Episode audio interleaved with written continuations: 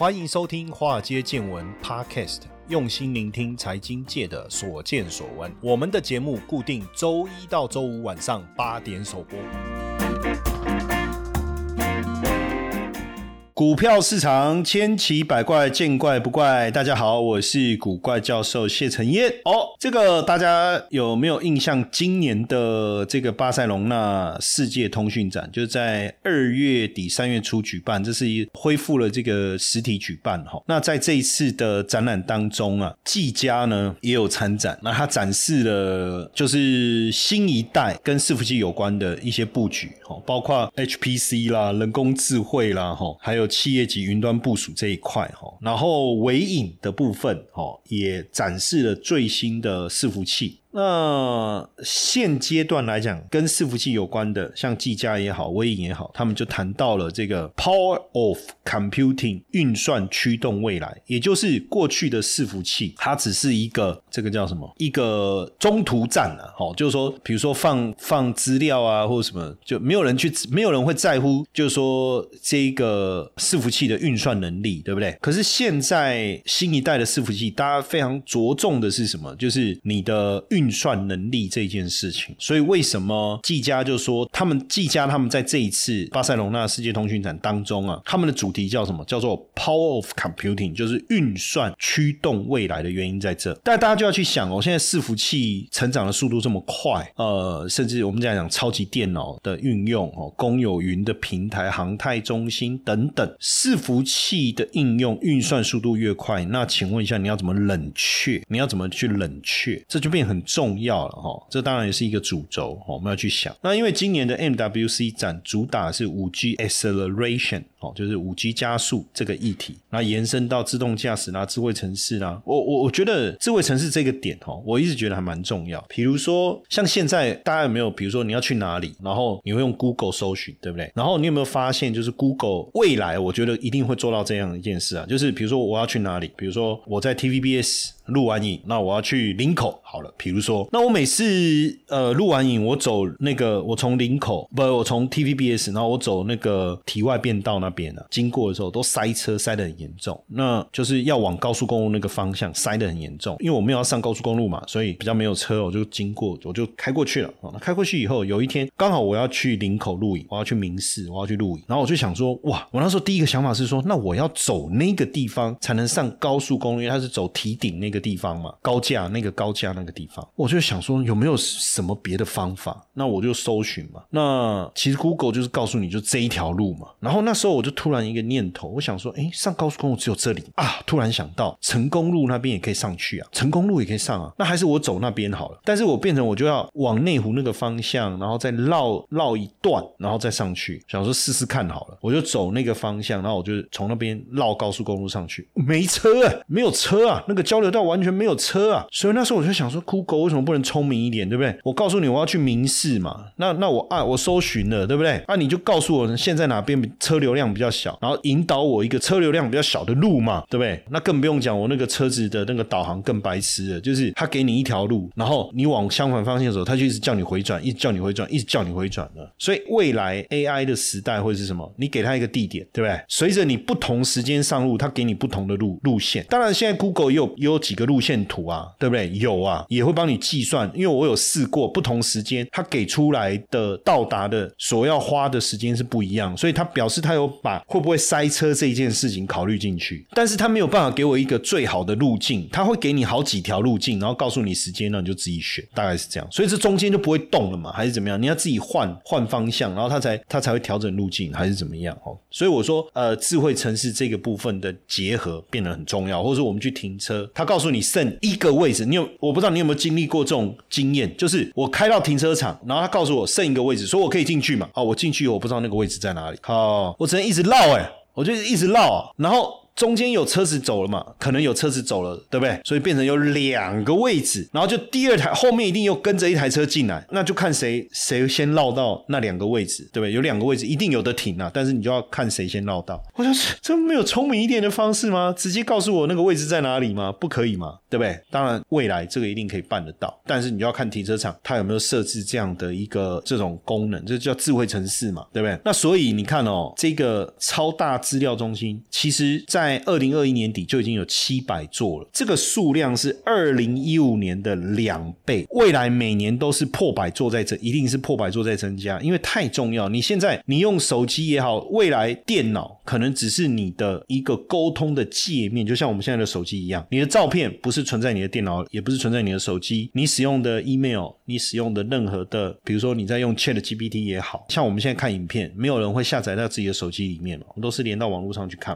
哦，我这几天追剧啊，追了追了两个嘛，我我最近看那个一个是模仿犯，模仿犯。大家有看吗？哦，那个看的也真的是蛮蛮，因为里面的那个杀人犯嘛，把那个人家的手给剁了嘛，头给剁了，哇，那个看的实在是，哦，哦，但是好看，对不对？模仿犯在哪里看？我我没有光碟机啊，我也不用什么 DVD 啊，什么都没有啊，直接上网络就可以看啊，对不对？我用电脑也可以看啊，我用手机也可以看，这个很方便。然后我看那个模范继承车，我不知道大家看不看这个韩剧啊，很好看的，它现在出到说好像十几、十五、十六集了，然后我就是去健。身房，我就边跑步，然后边边追剧。哎，不错哎，因为我第一个我是不喜欢跑步的人，我不喜欢跑步，当然我是快走啊，我不是跑步啊，我就那个跑步机我用快走。那我一向不喜欢快走，也不喜欢出去散步，我也不喜欢跑步，因为我觉得我为什么要从 A 跑到 B，然后再从 B 跑回 A？就我为什么要出门？然后比如说跑到总统府，然后从总统府跑回来，我觉得这件事蛮蠢的。我说我啦，那我不喜欢做这件事。然后比如说有的人会去学校运动场一直绕圈圈在那跑，我也不喜欢。那很多人说啊，那不然你就边听音乐嘛？可是不知道哎，我就我我这个人的可能这样我就会变。得很急躁，哎，可是我发现我去健身房，我在跑步机上面走路，我走了一个小时，总共走了六公里，因为我边追剧，哎，我觉得这不错，哎，哦，这样，那你看到这些东西的资料都放在哪里？都放在网络上，都放在网络上，所以现在伺服器已经是我们非常重要的基础建设。你发 email、看社群、使用 Line，对不对？哦，你你你在 Line 上面上传的照片，其实都不是在你的手机里看直播，我们就是靠这个。所以现在资讯的不断的提高、收收集跟出。处理资料速度的要求，伺服器的角色变得非常非常的重要。过去只是一个资料储存的地方，现在节点运算的概念哦，或者讲云端运算的概念，所以变成伺服器变得更重要了。频宽要大，等于是一台更大型的电脑，而且你不知道谁会上来需要运算，所以现在这个运算力一开，那不得了，尤其是五 G 对于传输速度这种更快啊，所以它的这个需求就更大了。需求就更大了，对不对？所以未来伺服器一定是靠使用者端来建制。以前是一个大的伺服器，以前是只有一台够大就好，现在不是。我在讲节点运算，我在讲节点运算，就好比说，呃，我刚才讲停车场那个例子就好。停车场要不要做一个运算？因为我一进停车场，我连上网路，然后停车场就告诉我位置在哪边。这个不用连到最大的伺服器啊，它在节点就可以算呢，在那个节点就可以运算，对不对？这叫节。点运算，甚至餐未来的餐厅点菜干嘛的？这叫节点运算，实际上并不需要真的到大的伺服器，所以为什么说靠近 user 这个端？原因在这里哦，原因在这里，所以这个趋势绝对是潮流啦。然后自驾车，尤其是自驾车，尤其是 level 四以上的自动驾驶，你的算力运算的速度跟能力必须是 level 三的二到三倍哦。那如果每一台车一上路都开自动驾驶，假设这个需要多大的那个那个空间，还有需要多强大的运算能力？大家去想象，去想象这件事就好。现在我们还在思考的是让车子的导航能呃自驾的能力提高嘛，对不对？就是说你要去判断路上这个是不是行人，会不会突然有小狗冲出来，小猫冲出来，有一颗球跑出来，小孩子在街边玩，突然车子经过，它突然冲出来，你能不能急刹？这个是车子本身运算的能力，对不对？还有你的收集资讯，所以要用镜头，还是用镭射，还是用什么感光的方式？这些。问题都解决以后，你还要再解决另外一件事：所有的车子一旦上路以后，它的位置在哪里，对不对？然后你自动驾驶的这个过程，它要靠的是云端的计算能力哦，云端的计算能力。实际上，伺服器产业一九八零年就问世了，那时候就是一个超大型的电脑主机，所以伺服器体积庞大，但是运算能力相当的低，相当的低。那基本上这么大的伺服器谁用？研究单位啦，大型的政府机关、大型的公司啊，才有办法。那当然，这当中一个转变，IBM 一九八零年把主机的设计从封闭架构改为开放架构，试出原始码，也让大家能跟跟着它一起来做。所以庞大的电脑、大型主机开始被伺服器。工作站开始分掉，两千年网络以后，资料可以透过频宽来传递，机房的建设地点就松绑了嘛，包括 Google 啊、Amazon 啊、Facebook 的应用服务受欢迎以后，要建置云端资料中心。Facebook 二零一一年开放了自家云端资料中心的设计，叫做开放运算计划出来，所以把伺服器啊、储存系统这些硬体规格跟建制的标准公开以后，资料中心的成本下滑，开始往这个方向发展。二零一零年、二零一八年，人工智慧开始，包括语音辨识啊、机器人这些。开始运用以后，对于伺服器的需求又产生了另外一个不同。那未来不管是 ChatGPT 也好，元元宇宙也好，对于伺服器的需求又又是另外一个概念，又是另外一个概念。那这个概念当然带动又是另外一个商机。所以边缘，我们现在就把它叫做边缘运算，边缘运算。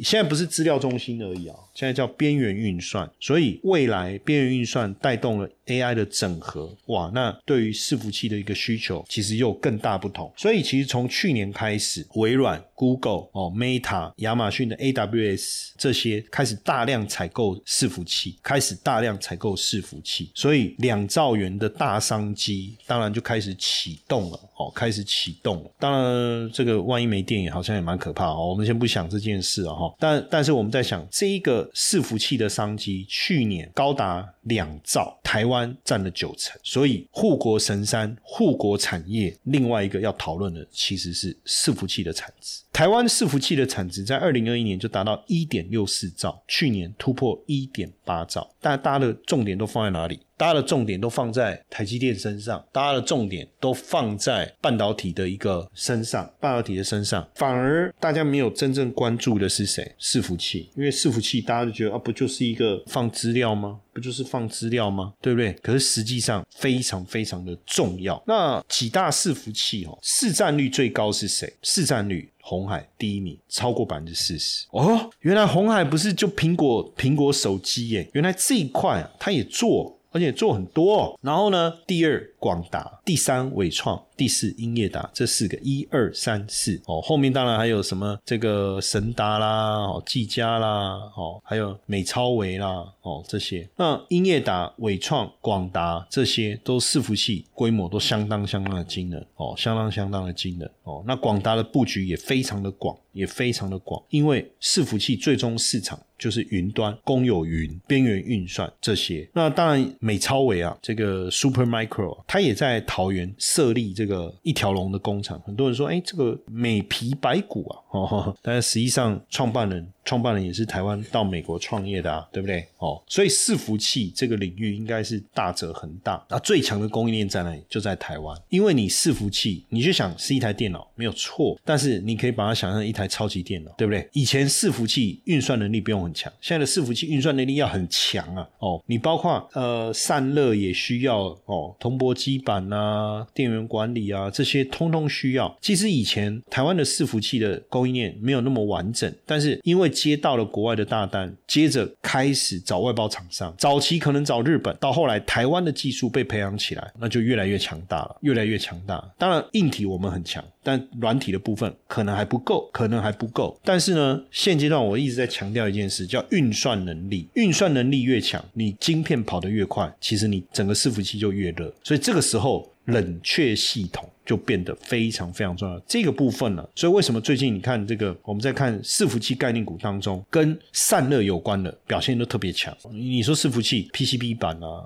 窄板啊、ABF 窄板这些当然都需要，可是在这里面更不一样，甚至。冷却的系统不断的在增强当中的就是散热。那未来当然我们可以持续去观察哈，持续去观察。那为什么台湾的伺服器产业可以这么强大，可以掌握九成的产值？三个关键的元件：处理器、硬碟、记忆体。哎，不对，这都不在台湾呢。那我们怎么去创造伺服器？刚刚我讲了，比如处理器不是我们的，硬碟、记忆体主要不是我们的。那到底我们在抢什么？我们在抢什么？实际上关键零件不在台湾，但是从主机板。到系统设计的整合，台湾其实非常非常的强，这一块台湾是非常非常的强。当然，伺服器我们刚才讲，整个市占最高是这个红红海，也没错哦，红海伺服器业务哦，品牌客户占了七成以上，包括惠普啦、Dell 啦等等。所以为什么？我讲说，苹果手机这一块，大家知道是这一个，可是实际上，红海在伺服器这个领域，其实布局非常的广啊，市场占比也相当的高，市场占比也相当的高。未来这一块对红海来讲，还是持续领先。那台湾本来就是伺服器，那为什么红海的这个伺服器这么强？二零二二年，红海云端伺服器的业务营收一兆，其中 AI 伺服器占比百分之二十。那因为 Chat GPT 也让整个 AI 伺服器的营收成长到百分之三十，那为什么这一块红海这么强？原因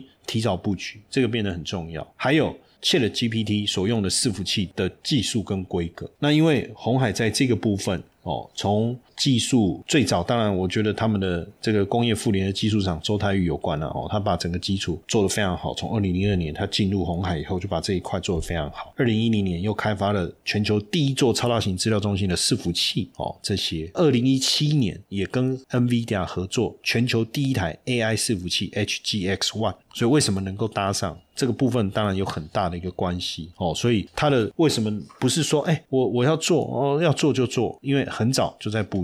那第二个部分，当然英业达它就是伺服器主机板的龙头，就整个伺伺服器的部分也是元老级的人物了。不但是代工的始祖，我们讲英业达在伺服器这个领域也是元老级的。一九九八年，英业达就跨入伺服器的业务了。两千年的时候出货放大，第一个客户是谁？Compaq，后来并入 HP 了哈。并入 HP，所以这也是一个一个主要的一个原因，就是说你看到，哎，它可以做到这么好，那所以伺服器就今年来看，整个营收还是持续的一个增长，那甚至技嘉也是一样，伺服器的部分，两千年其实它就在开发自有品牌的伺服器跟工作站，然后也许没有办法像红海啊、广达做这么大规模的制造啊，哦，但是这个投资新技术的部分，他们是很愿意哦，很愿意。八年前其实。技嘉就已经在研发 ARM 架构的伺服器，所以当今年这个 NVIDIA 宣布这个二零二三年要发展 Grace ARM 架构处理器的，对不对？Intel 的前总裁也创办一家新的公司，投入在 ARM 架构伺服器处理器，所以对技嘉来讲，哎，它它就能能够取得这个先机的嘛？不止拼速度，也多元化；不止拼速度，也多元化。现在这个伺服器的订单，既然上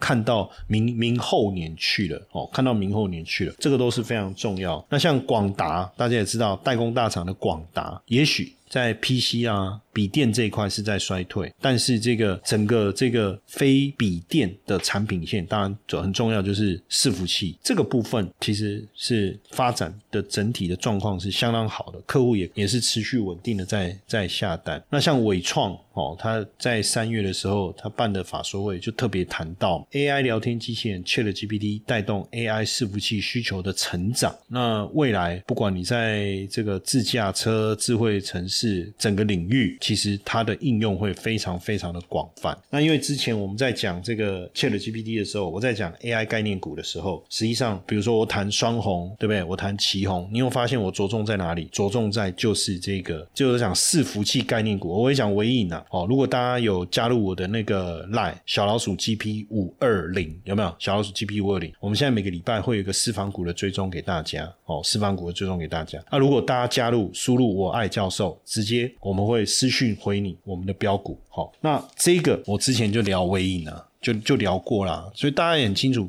看到，我其实，在讯息赖群组当中，我就聊，我就有特别跟大家一直在追踪，就是伺服器这个产业，哦，你从这个伟创的大涨，哦，一直到包括这个微影，哦，再到整个。这个所谓的高速运算啊、晶片啊这些伺服器，他说：“哎，为什么我们特别谈看谈伺服器？大家不觉得伺服器有什么爆发力啊？对不对？可是现在看起来确实是这样，就是因为整个对于伺服器的需求产生了非常非常大的改变。”嘿，各位铁粉们，如果喜欢华尔街见闻，请大家多多按下分享键，让更多人能听到我们用心制作的节目。你们的一个小动作，是支持我们节目持续下去的原动力哦！快去分享吧。